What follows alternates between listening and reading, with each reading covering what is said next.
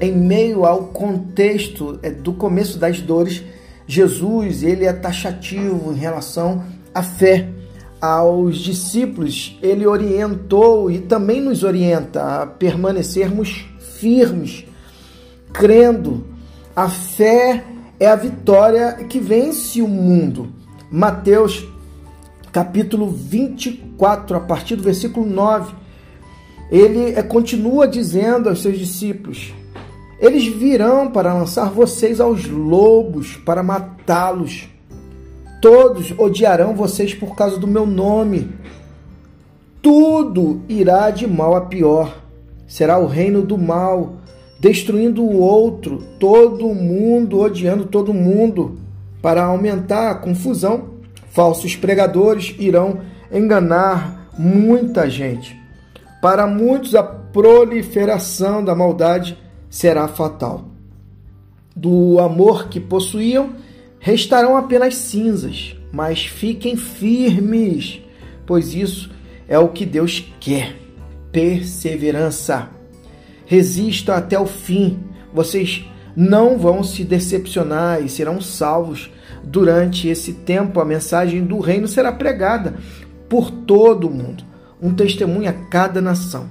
Então virá o fim. Top demais esse contexto de Mateus 24 e que também serve para nós como alerta, pois vivemos em uma era onde nossas crenças e valores são constantemente desafiados seja através das redes sociais, das pressões sociais ou até mesmo em nosso ambiente de trabalho, em nossas casas. Nossa fé pode ser testada de muitas maneiras. Nesses tempos difíceis, as palavras de Jesus em Mateus 24 nos trazem uma mensagem importante, a de perseverar ela nos diz, ele nos diz que enfrentaremos adversidade, sim, seremos odiados e até perseguidos por causa da nossa fé. No entanto, ele também nos dá uma promessa: aquele que perseverar até o fim será salvo. A perseverança não é apenas suportar, é manter a fé mesmo em meio a tempos de prova. Não é sobre ignorar as dificuldades, mas confiar que Deus está conosco em todas as situações.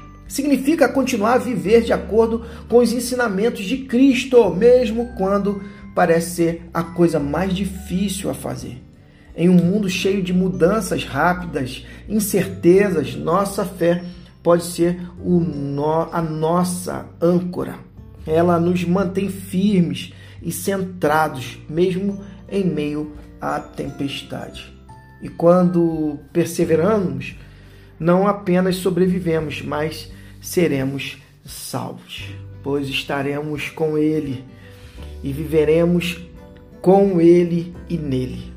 Que assim seja na minha e na sua vida, que possamos perseverar na fé, crendo sempre e que Deus te abençoe.